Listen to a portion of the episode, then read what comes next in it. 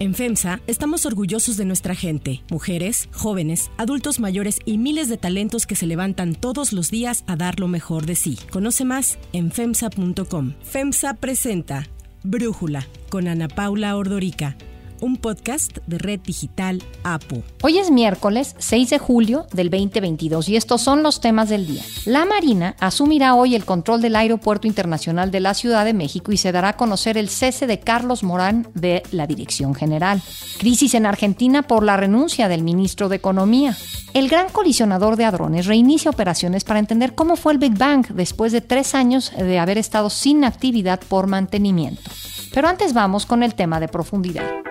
Es mi amigo y es un hombre bueno, sensato, amigo del presidente Biden, un político muy responsable, de origen mexicano, además simpático, es muy amigo del presidente Biden y él es una gente buena y tenemos una extraordinaria relación. El presidente Andrés Manuel López Obrador defendió al embajador de Estados Unidos en México, a Ken Salazar, tras la publicación de un artículo en el diario The New York Times, en donde se cuestiona el trabajo del diplomático para defender los intereses estadounidenses. Ante esto, López Obrador dijo que eso era mentira y que solo fue un periodicazo. Los conservadores, reaccionarios, sí quisieran tener un halcón de embajador, entonces existe en Estados Unidos y en el New York Times todavía esa mentalidad. Están con la idea de que Estados Unidos debe someternos, creen que somos colonia. No, México es un país independiente. Ken Salazar lleva 10 meses como embajador en México. Fue secretario del Interior, senador y fiscal,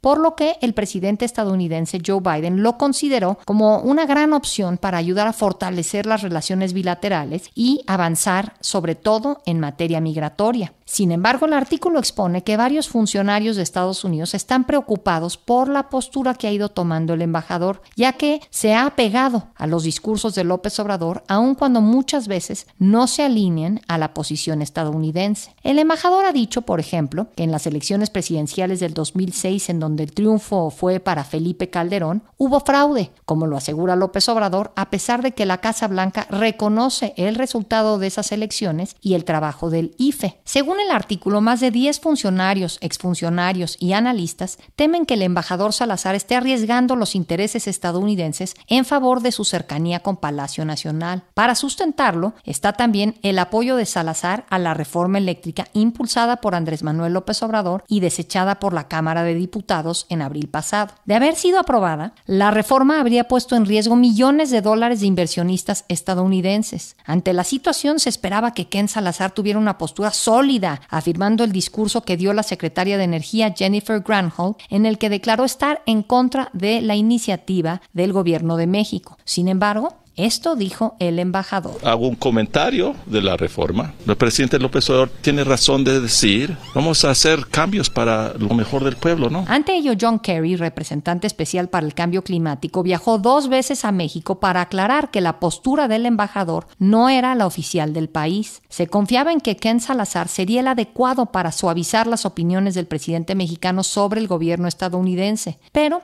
en lugar de ocurrir lo anterior, hay que recordar la decisión del presidente López Obrador de no asistir a la cumbre de las Américas que se llevó a cabo el mes pasado. Y no voy a la cumbre porque no se invita a todos los países de América. Y yo creo en la necesidad de cambiar la política que se ha venido imponiendo desde hace siglos la exclusión, el querer dominar. Además, el artículo del New York Times señala que la ONG Mexicanos contra la Corrupción y la Impunidad se acercó al embajador estadounidense para pedir ayuda ante los constantes ataques que hace López Obrador a esta asociación civil por exponer ilegalidades de la familia presidencial y otros actos de corrupción, las cuales tacha el presidente de mentiras. Hay una asociación que se llama Mexicanos por la corrupción.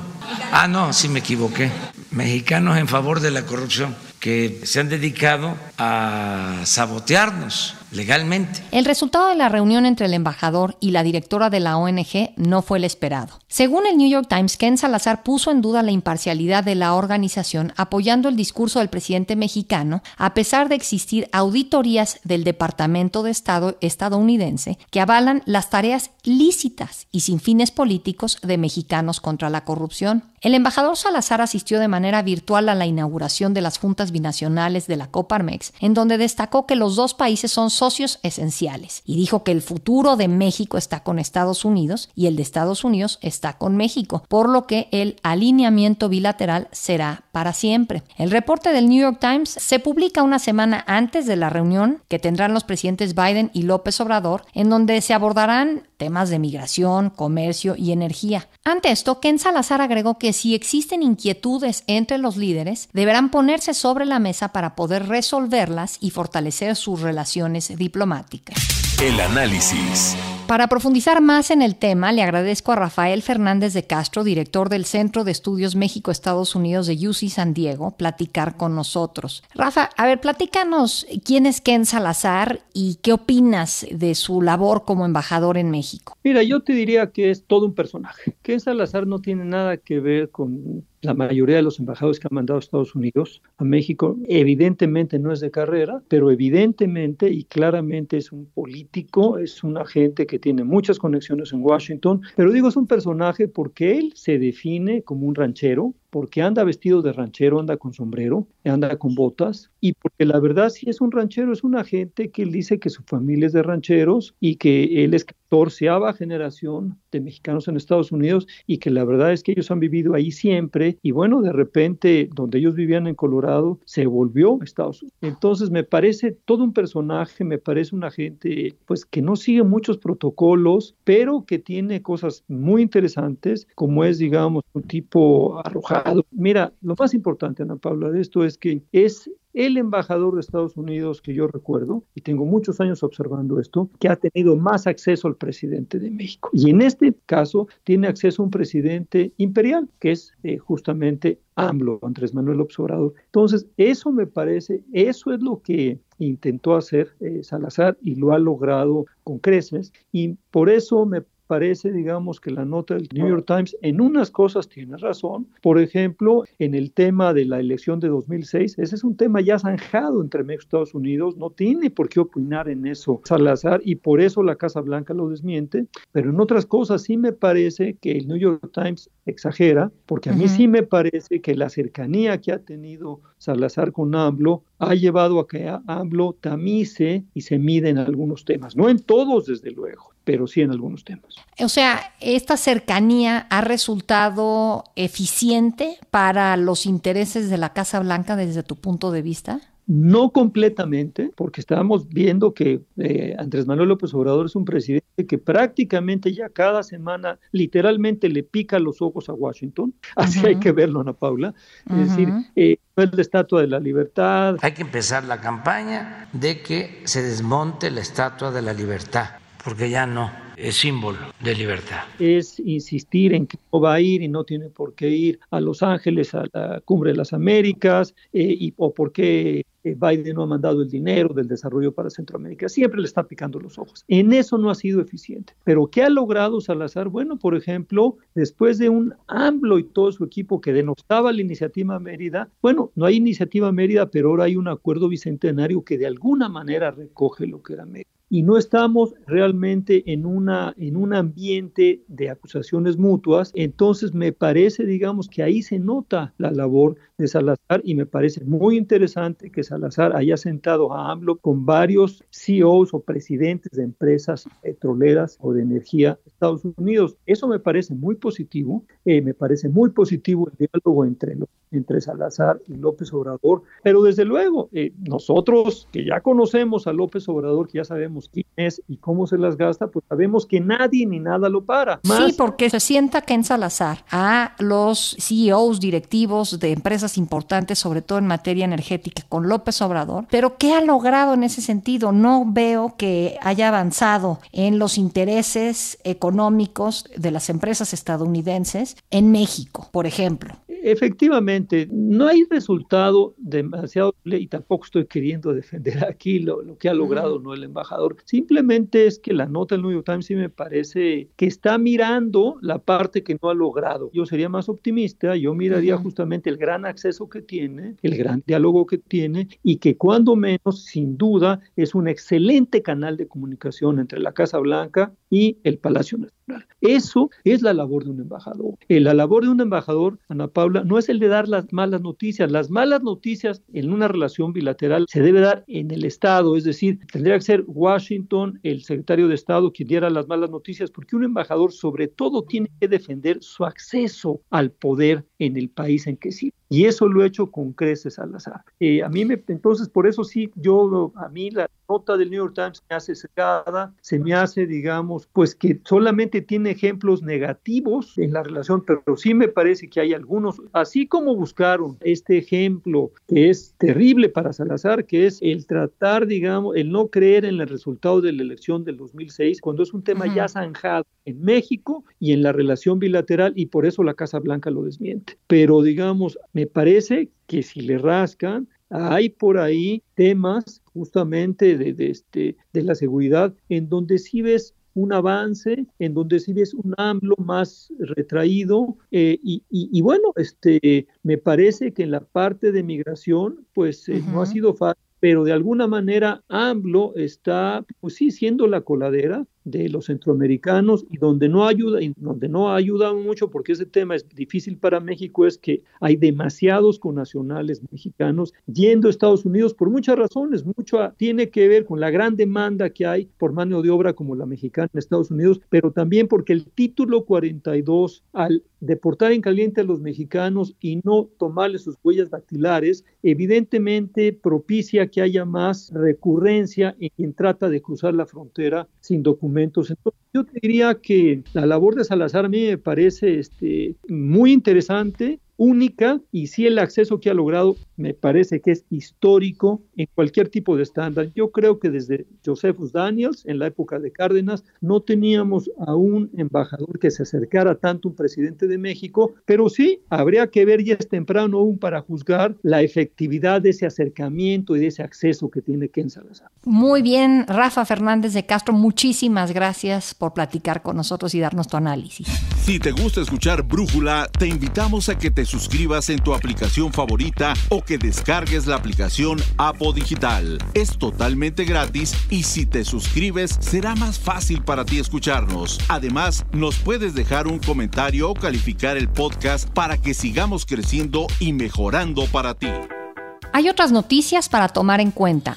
1. Fracaso aéreo. Ante la falta de resultados a los problemas que enfrenta el Aeropuerto Internacional de la Ciudad de México, hoy se espera que se anuncien cambios en su dirección general. Carlos Morán habría sido cesado seis meses de que asumiera el cargo. Trascendió que este cese de Morán se produjo a inicios de semana directamente por instrucciones del secretario de Gobernación Adán Augusto López. Y es que la principal terminal aérea del país sigue enfrentando un desorden en el manejo de los slots, retrasos en las operaciones de vuelos, esperas prolongadas para recoger equipaje, así como largas filas en los servicios de migración. La gota que derramó el vaso fue la prohibición para que servicios de transporte privado por plataformas como Uber y Didi puedan operar en el aeropuerto Benito Juárez. El presidente fue cuestionado, pero dijo desconocer las razones de dicha decisión. No sé por qué estableció... tomaron esa. ¿Revisarían ese tema, presidente? Claro que sí, claro que sí. Nosotros buscamos resolver problemas y ayudar a la gente a todos los ciudadanos. Diversas fuentes han reportado que un marino podría llegar al frente del aeropuerto. Se ha mencionado al contraalmirante aeronaval piloto aviador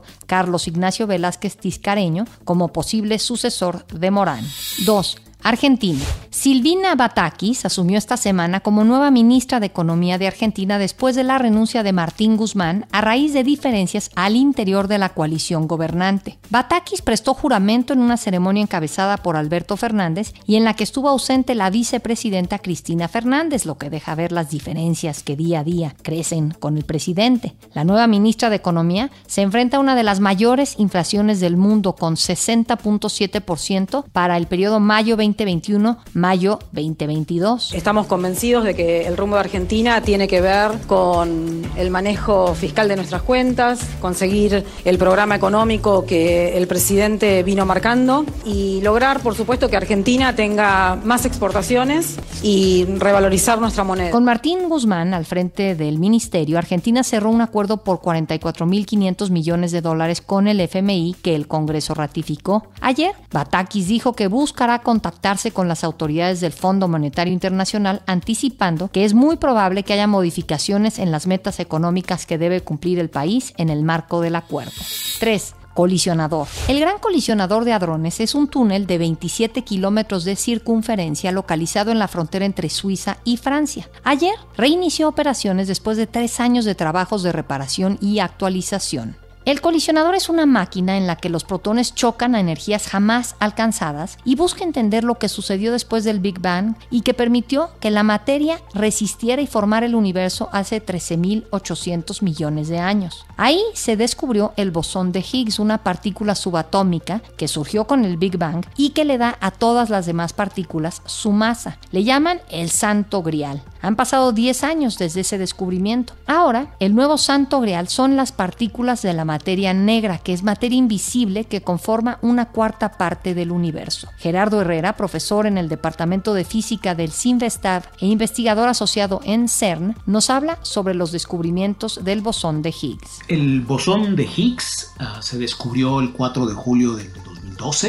es decir, que se celebraron los 10 años del descubrimiento de esta peculiar partícula microscópica es uno de los ladrillos fundamentales del universo. Todo lo que vemos a nuestro alrededor está formado por 18 partículas. De esas 18 partículas pensamos en 12 como partículas de materia. Es decir, 12 de las 18 partículas son partículas de materia. Luego tenemos 5 partículas que son consideradas partículas de fuerza. Estas son partículas que median las interacciones son las que provocan que las partículas de materia se unan o se desunan. Y luego hay una más, que es no es ni partícula de materia ni partícula de fuerza, es una partícula distinta. Esta es el Higgs. Y era la última partícula que nos faltaba para ser descubierta. Fue descubierta hace 10 años. Es una partícula que no es de materia ni es de fuerza, pero que se encarga de darles masa, de darles resistencia al movimiento a las partículas mediadoras de la fuerza, pero también de alguna manera les da masa a las partículas de materia. Y es gracias al bosón de Higgs que esas partículas en el mundo microscópico adquieren una resistencia a moverse. Es la manera como podemos entender que los objetos tengan una resistencia al movimiento. Yo soy Ana Paula Ordorica, Brújula lo produce Batseba Faitelson, en la redacción Airam Narváez, en la coordinación y redacción Christopher Chimal y en la edición Omar Lozano. Los esperamos mañana con la información más importante del día. Oxo, Farmacias ISA, Cruz Verde, Oxo Gas, Coca-Cola FEMSA, Invera, Torrey y PTM son algunas de las muchas empresas que crean más de 245 mil empleos tan solo en México y generan valor como parte de FEMSA. FEMSA presentó Brújula con Ana Paula Ordorica, un podcast de Red Digital APO.